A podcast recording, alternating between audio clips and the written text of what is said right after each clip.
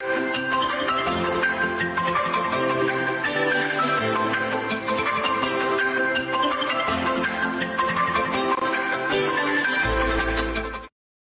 各位观众，大家好。本公司近日发现不肖人士擅自盗用本人范仲式照片，并伪造本人身份于赖上创立群益股票外汇期货群组，散布不实投资建议。本公司特此郑重澄清，本人及其他群益早安的讲师，并未经营任何赖群组或社群媒体，请投资人认明以下四个官方社群平台，切勿相信来源不明之消息。欢迎收看今天的群益早安，来跟各位分析昨日的国际金融局势。首先呢，本日焦点就是辉达拜表，哎，报表了，再度爆表了哦。这这个近近期公布的财报数据相当的亮眼哦，而且是比市场预估的更好。但是第四季呢，哦，有些隐忧。等一下我们看一下第四季的隐忧是什么。再就是联总会昨呃今天凌晨公布它的会议纪要啊，哦，看起来虽然。市场认为可能会有点，呃，还是偏鹰啦，因为联总会官员其实在近几周还是比较偏鹰的讲法。但是这次的内容，我自己看是觉得有点忧心。那的确，那个美债殖利率后续也反映出了这个状况。等下来看一下会议纪要讲了什么。首先呢，就是那个诶辉达的第三季财报，营收一百八十一亿美元哦，是个比去年同期的五十九亿美元高了。相当多哦，成长倍数相当多。那预估为一百六十点九亿，也是高于预期。而资料中主要来自于资料中心的营收一百四十五亿美元，哦，去年同期才三十八点三亿，所以可以看得出来，数据中心的部分是占了辉达的营收非常重要的比重。而那个执行长黄仁勋也自己表示说，数据中心的收益有望持续到二零二五年，哦，所以这个部分未来来讲，看起来还是有机会持续成长的。这个部分，而且它数据也是其他的营收部分也都是远高于预期哦。不论是游戏，或者是专业视觉化，或者是汽车营收哦，当然这是回答有一些自驾车的这个技术哦，也需要用 AI 晶片计算，所以整体看起来这次的营收表现是非常的亮眼。那后续呢，其他部分毛利率也是相当的高，这次是毛利率七十五 percent。这个数字已经是相当惊人了，但是还还是比预估更高一点哦，这个是非常厉害的一个数据。去年五十六点一也是不错啦，只是今年看得出来它的那个，因为它的那个市场的独占性，就是它的那个市场上最强的一个技术啊，造成说它对价格定价能力是非常好的。研发费用呢持续的上升，也对有助于它未来的那个技术啊跟别人大家开差距。那再来就是每股盈余四点零二美元，去年才零点五八美元而已哦，是高非常多，所以这个每股盈余的成长的比例是更高的。那自由现金流呢，就表示未来公司未来资金充足了。不过就是整体来讲，这次的财报是相当亮眼。不过为什么说对于第四季会有些隐忧呢？这个是那个首席的财务官好，他致词投资者的一封信里面提到啊，过去几季啊，中国市场一直占有。二十到二十五 percent 的资料中心收入，这个比重是非常高的。我刚刚前面提到，辉达的数据中心的那个收营收啊，是它占最大的那个收益营收来源嘛，这个比例非常高。而其中中国市场又占了这么高的比例，但是啊，那个他们自己也，也提到，中嗯那个美国政府最近的政策也的的确确影响到他们未来的一些展望，尤其在第四季度。他们预计呢，第四季在中国的销售的营销售额度啊，会大幅的下降。哦，这其实，呃，在近近期来看，拜登跟习近呃习中国的那个领导人见面啊，就是看之后呢，会不会可能放宽一点？因为辉达他还有想要推一些比较更低款、低阶款的一些产品进入中国市场。可是如果说，呃，这个当然越低阶那个一定卖的费用会比较低一点嘛，就大概会影响到营收啦。可是如果说它呃之后美国政府还是持续的去干做一些干涉啊，那么对于辉达第四季哦，可能影响就会比较大了。但至少但目前来看哦，他们是的的确确在第三季呃第四季可能会有明明确的受到一些影响，所以等一下可以看到未来第四季预估的营收盈余基本上是有有点放缓，甚至有点比这一季还下降的。这个是 Q 三的营收表现，刚刚前面提到一百八十一亿美元，哦，成年营成长是将近两百 percent，哦，这是相当大程度的程度的涨那个涨幅，而且可以看到未来预估啊，刚刚提到第四季中国如果呃就是美国政府如果持续有去来干预的话，可能造成回答第四季的营收是比较呃稍微放缓一点，所以从这边的预估图就可以看到了。不过刚刚也提到哦。黄仁勋自己预估啊，在数据中心营收在二零二五年至少是会比较强，也还是会延续它持续好的表现的情况。这边可以看到，这是财年啊，二零二五年哦是持续的往上增长，甚至到财年二零二六年都是持续的增长。那所以回答来讲。第今年第四季当然可能会稍微放缓，但是以过未来持续的看更长远的话，哦，AI 这个东西还是会来持续有比，可能还是一个持续比较可以看好的市场。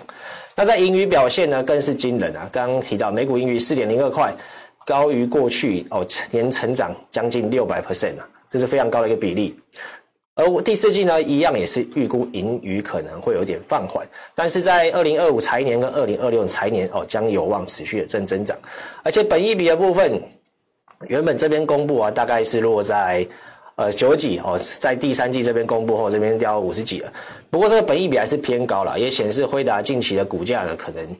啊已经来到一个高点之后，它可能接下来的压力会比较大一点。所以昨天这这呃今天凌晨这个财报公布后啊，市场的。财报也是有点上，呃，就是盘后价格是有点上上下下的，因为刚刚提到第四季的状况可能会比较，哎，虽然说还是不错，但是可能会稍微放缓这样子。那这对于它近期很强势的股价，哦，可能就会比较有点压力了。所以后续来观察，哎，这礼拜呢是美国的感恩节啊，所以市场可能交易开始会比较保守一点。那今天台湾的市场看 AI 这个族群有有没有有没有望哦受到这个辉达的不错的财报去带动这样子。那在第二点，刚刚讲到 FOMC 的会议纪要，刚提到哦，虽然看起来，呃，虽然就是没有过去的偏鹰呐，啊，我自己认为是就是有点中性，但是我个人看法是有点，诶，感觉有点忧心在里面。好，这边看一下是哪些地方，就是提到啊，未来的几个月数据将有助于明确通膨回落的持持续性。哦，就近期来讲，通膨数据还蛮明显在下降。可是这边提到金融和信贷环境的收紧下，哦，总体需求放缓的程度。哦，就是现在联总会其持续，其实在过去都有持续提到金融的信贷的缓那个收收紧，就是他说贷款的需求啊，跟贷款的那个那个紧缩程度，就是如果说这个东西持续向下，根据我们过往的数据来看，需求跟放款的那个都下降的话，那对于经济来讲，通常都是有衰退的出现。哦，所以其实渐渐来看到联总会是开始关心有没有衰退的可能发可能性发生，还有劳动市场的供需平衡改善。先前我们已经习惯很强劲的美国劳动市场，它现在开始供需平衡，就是数据开始放缓，像上市的新增就业只有来到十五万人，以过去来讲，我们会认为这个数字还不错。可是对于近期我们看到，我们在现在呃疫情后，已经对于那个新增非农的数据已经有点那个定义，也就是他对他的那个看法已经有点稍微改变了，就认为说四万啊，可能就是明显的放缓。所以这样这样这样未来情况下，呃，劳动市场持续的去改善平衡的情况，就是说对联准会来讲是平衡了，可是对我们来看，就市场可能是越来越糟。所以就是未来来讲，哦，这个就业数据理论上应该是会，也就是按照联准会的看法，应该是会比较偏弱一点的。还有就近期长期的那个殖利率波动，就是我们长跌期债券的那个殖殖期公债殖利率啊，就是波动有点大哦。就是最近可以看到，先前破五 percent 之后，持续的去最近震荡比较大，然后但是整体来讲是向下。就刚刚提到，可根据我们可能开始观察到就业数据的变化，就是我们自己对于就业数据认为说这样可能是放会比较偏弱的情况哦，就认为说衰退性是可能发生的。那所以联总会呢自己。也开始对于，呃，也对于这个衰退性是比较谨慎，所以说它对于未来的货币政策的执行会开始偏向谨慎，哦，就是它主要是注意两方面的风险嘛，避免加息过度可能导致陷入经济陷入衰退，哦，这是很讲的那么明显，就是说。它也未来来讲，货币政策要升息的几率可能没那么高了，因为它也很担开始会担心陷入衰退这件事情。第二点就是防止货币政策收紧力道不足啊，导致通膨难回到两 percent。这个其实跟联准会这几周的讲法其实都差不多。那我们就只会认为说，它只是可能不会那么早降息啊，就是所以这次完全没提到降息。当然，这个没有没有降息，我们市场的反应可能就没有，还是比较偏向往衰退这边去看的。所以近期来看，我们在这个会议纪要公布后啊，未来三个三次会那个联准会的那个会议政那个货币政策哦，可能会保持利率不变。可是，在于明年的五月，我们认市场上就认为可能会有降息的动作。当然，我自己认为不可能不会那么快啊，因为最近的经济数据还是没有，就是没有到那么弱啊。只是说市场会认为说最近的数据走弱哦，就可能会引发一些衰退的呃迹象，哎，就是认为这是一次衰退的迹象。所以呢，在这个会议纪要出来，我认为这次的会内容是有点偏担心，联总会未来更谨慎，就是简简单来讲，就是要在升息的几率不高了哦。可是而且甚至要时时注意哦，最近的经济数据有没有看到衰退的迹象？尤其是在他提持续提到金融环境这个这个名词，我们在未来会会持续的看到，因为市场上对于呃高利率的情况下啊，那在新贷款市场会不会出现变化？那如果今天后面有时间的话，我们可以看一下贷款市场最近的看法。还有就是最近呢，美债殖利率受到那个债券拍卖的好坏影响越来越大。昨天凌晨的那个长天期公债拍卖一好，哦，债券殖利率就跌。可是今天凌晨，平常我们根本不会看的浮动利率债跟那个抗通膨利率债，他们去做那些拍卖，表现需求就是投标倍数下降了，就是需求稍微不好，也影响影也一样影响到市场的殖利率走势。这边也看到昨天美债殖利率走势啊，晚上这个是受到加拿大，因为 CPI 是有点通膨在一起啊，所以加拿大债券走升，然后带动美债殖率。但是到了后晚凌晨，刚提到一个是十十二点半的短天期的债中中，应该说两年期债券去做拍卖，跟凌晨两点的十年期公债拍卖，我可以看到这两个时间点都带动了个个别期期那个年限的债券殖率，所以近期来讲。美债殖利率越来越受到一些呃数据，那就是拍卖这种拍卖的过去不怎么重视的事件影响。可是整体来看，哦还是非常偏弱。尤其是会议纪要公布之后，刚提到，我自己认为这个会议纪要内容是看起来未来会很谨慎，一定是我自己会觉得比较偏鸽啦。可是市场其实一开始反弹之后，后续也是做出这个反应，所以近期来讲，殖利率就是总是会比较偏弱一点。那当然就是债券市场哦比较利多。通膨数据哦，就是先前我们上一个礼拜持续公布的 CPI、PPI 都是比较偏弱的，还有近期的油价也是维持在低点震荡。IEA 也是表示明年减产，就算这这最近如果所有公布减产，明年供给依旧可能是过剩的。所以造成油价也是比较偏弱，所以在在这些理由下，哦，其实可以看到先前比较常被讨论到的期限溢价已经由正转负了。我们先前一直听到，呃，不论是联准会啊，或者是新闻，就听到，哎，期限溢价，因为就是我持有长期债券中间的风险提高，我就要对于债券的要求报酬更高嘛。可近期来讲，可以看到它已经由正转负了，也就是说，我对于持有长期债券，我可以牺牲掉一点报酬。为什么？因为就是刚刚我提到，消市场对于经济看坏的情况是加剧的，所以这种情况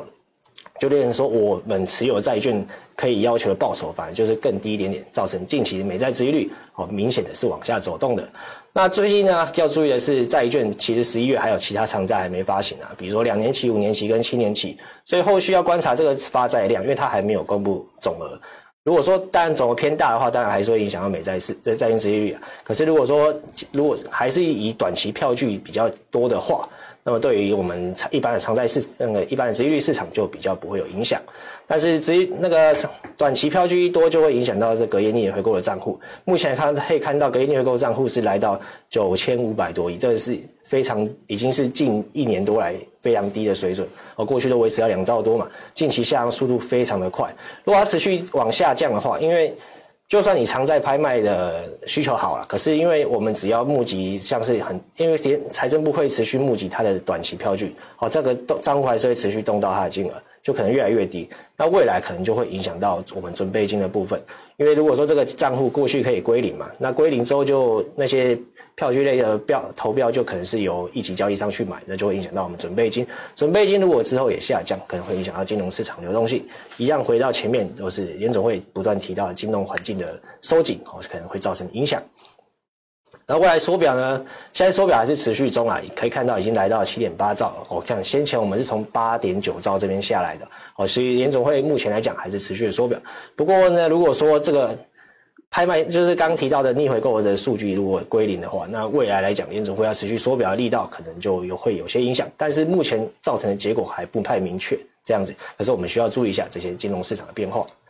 那在其他金融、呃、其他经济数据呢，就是美国芝加哥的联储全国活动指数啊，负零点四九啊，大家只要知道负的就是不好的，那负零点七过去来讲是一个衰退的指标啊，注意这个来到负零点四九，就是比较偏弱一点。那全国的那个不动产的成屋销售数据三百七十九万套，低于预期值十一万套，而且是二零一零年八月以来最低的数据哦。所以最近的房屋市场房价高，可是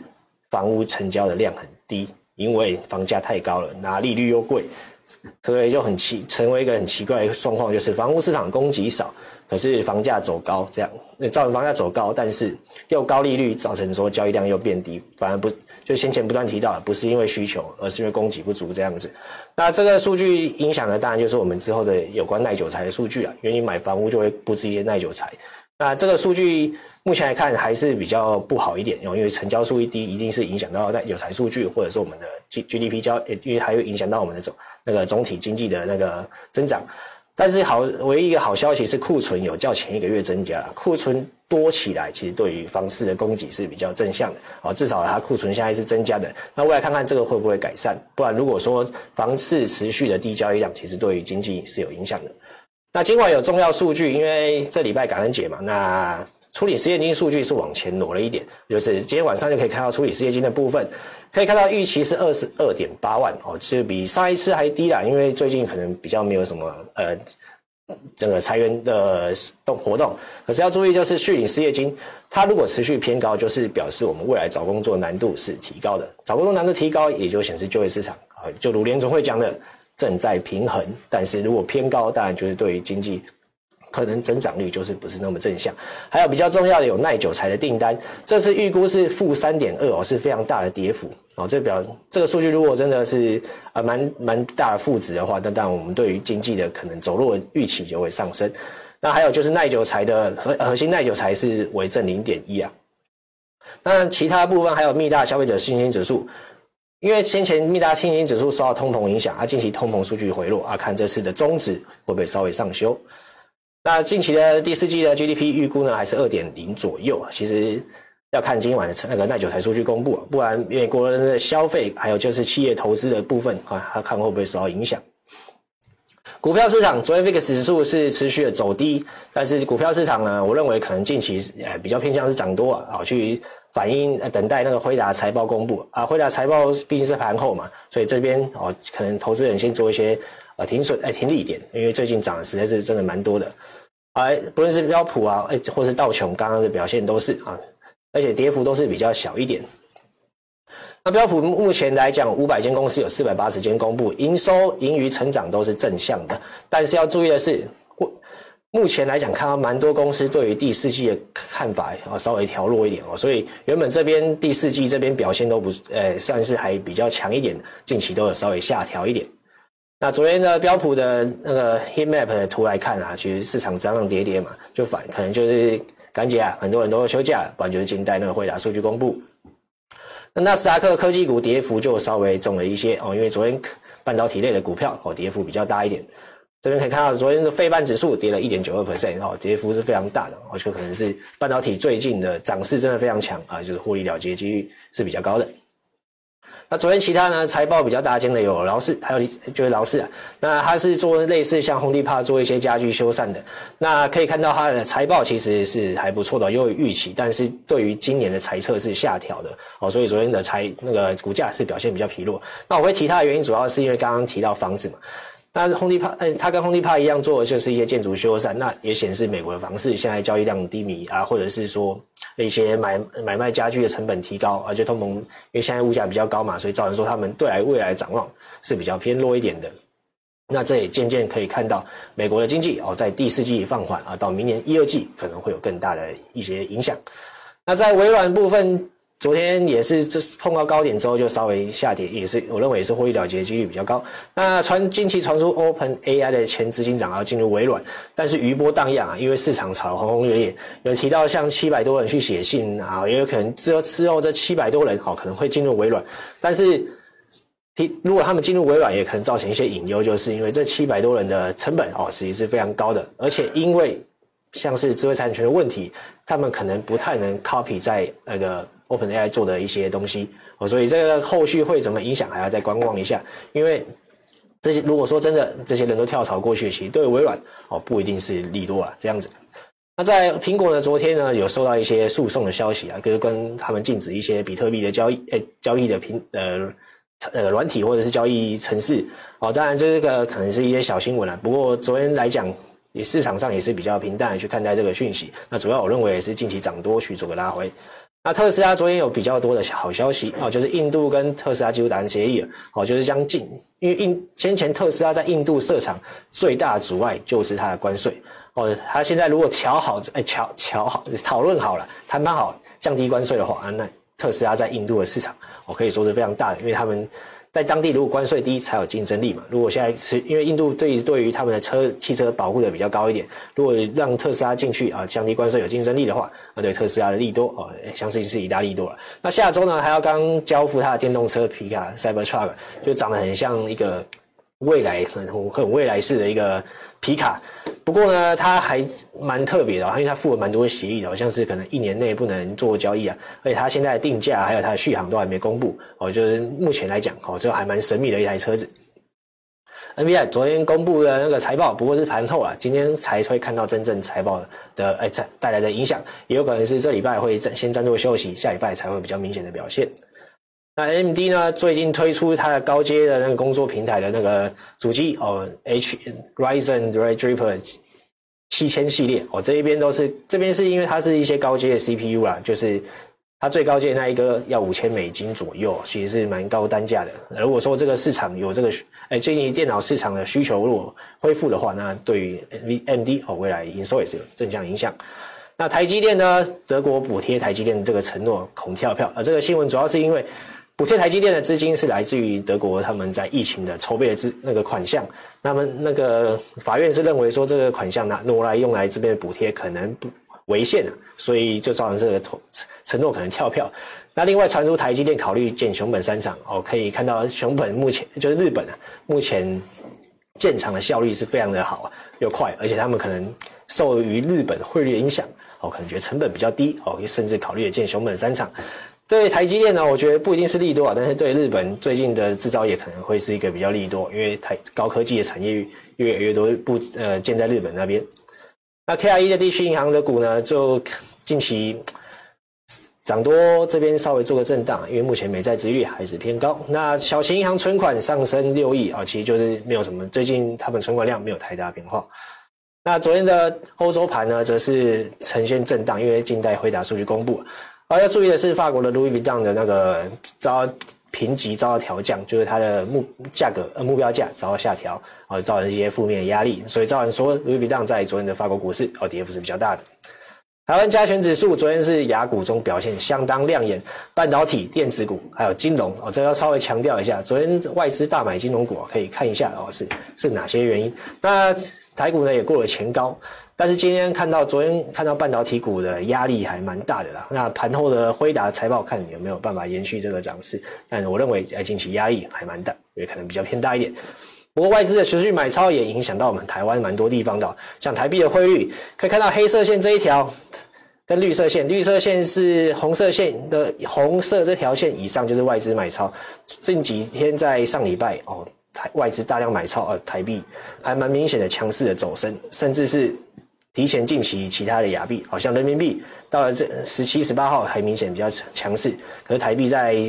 这一天哦，十五号就开始比较走强了。那我认为可能那天啊，十六号早上大家记得就是拜习会嘛，还可能提到台湾的问题哦，就是台湾的如果说政治风险如果下滑的话，其实对于台湾的投资市场哦会是比较正向影响，可以看得出来市场的反应还蛮热烈的哦，外资也大量的买超这样子。那后续要观察就是这个气势能不能延续，因为昨天雅股剩台股跟韩股可能还撑得住啊，像日股跟中国那边可能就比较偏偏弱一点了。日经呢，日元近期大幅走强。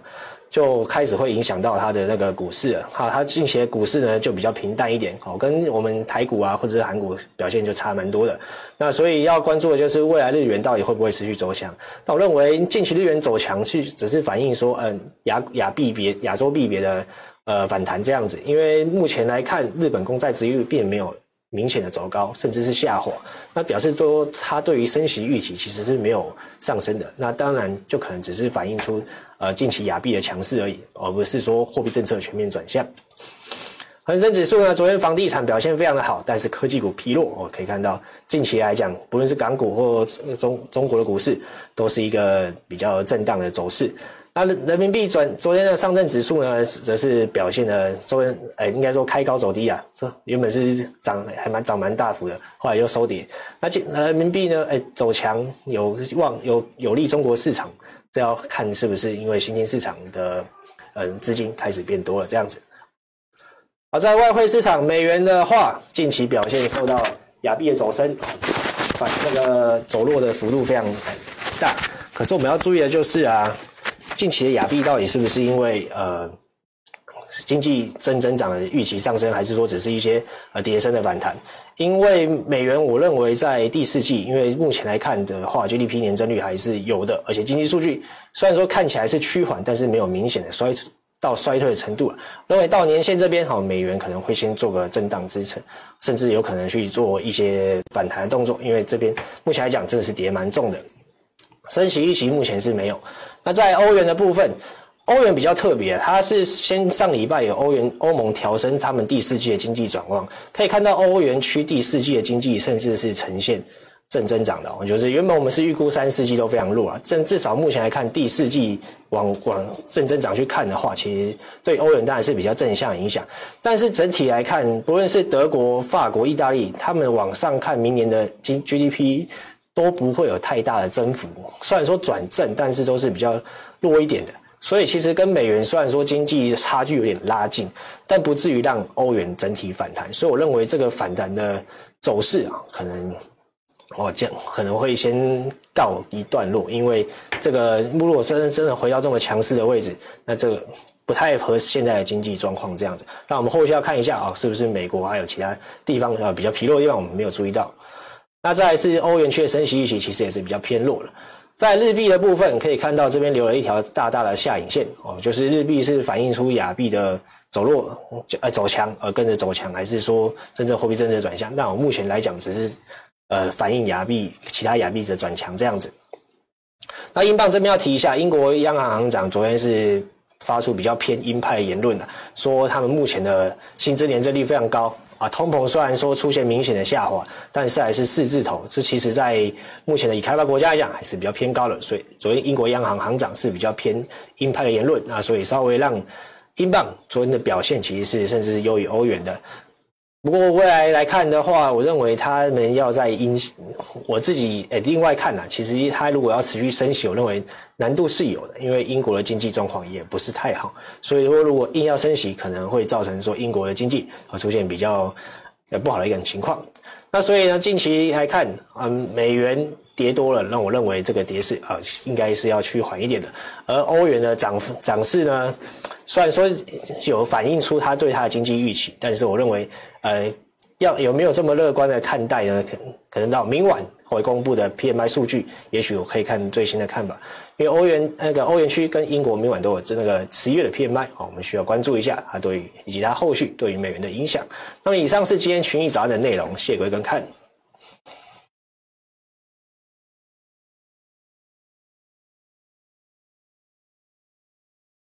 如果你不想错过最新市场动态。记得开启小铃铛并按下订阅。此外，我们在脸书、YouTube 以及 Podcast 都有丰富的影片内容，千万不要错过。每日全球财经事件深度解说，尽在群益与你分享。人类，你们在交易上有太多不足，维持纪律一直是你们无法攻破的心防。而 AI 交易的崛起正好能补足你们的缺失。此刻，我们正式向人类交易者递出对决战帖，并寄出百万奖金给优胜阵营。加入机器人阵营更可获得专属奖项。与我们一同打造纪律交易的赢家方程式。竞赛期间更有 AI 理财王节目助你提升战力。活动期间投票预测获胜阵营，更有机会获得最新 iPhone 十五。AI 理财王，人机对决，百万奖金等你来挑战。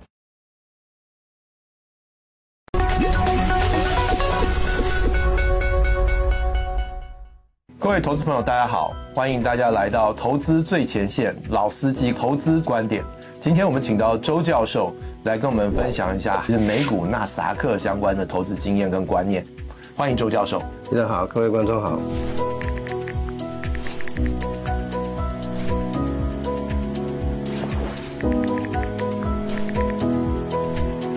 我先讲一个实证上的发现哈，如果你从一九二五年到二零一五年，九十年期间投资在美国股市，我们就挑两个跟议题有关。第一个就是小型股，第二个就是 S M P 五百。你投资九十年的话，你从一百块开始投，你的 S M P 五百指数会涨到大概四十多万美金。但是如果你投资小型股的话，它会到四百多万。嗯，所以它是差了十倍。虽然现在一两年看起来小型股比大盘股要来的差一点，但是从长期的学术实证来讲，小型股报酬率是非常好的。所以，适当的持有小型股分散的 ETF，我觉得是一个不错的策略。那回头过来讲，我刚刚讲是小型股，那它跟高科技股有什么关系？大家知道，其实 Nasdaq 一百指数它排除金融股，金融股通常是非常大的。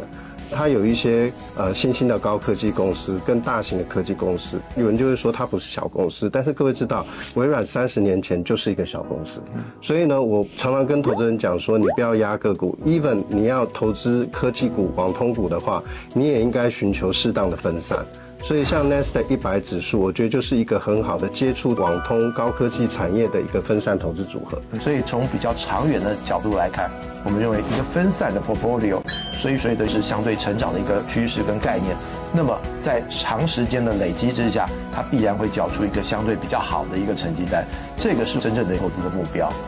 在比较长期的这个投资的阶段，我们还是认为整个科技未来发展的趋势对于投资人资产的累积会形成最大的一个帮助。富邦推出的纳斯达克零零六六二，我们认为是一个非常好的大盘型、市值型的科技的标配选择。以上就是我们今天的这个投资最前线老司机观点，希望对各位朋友的投资选择能够有所帮助。谢谢各位，谢谢。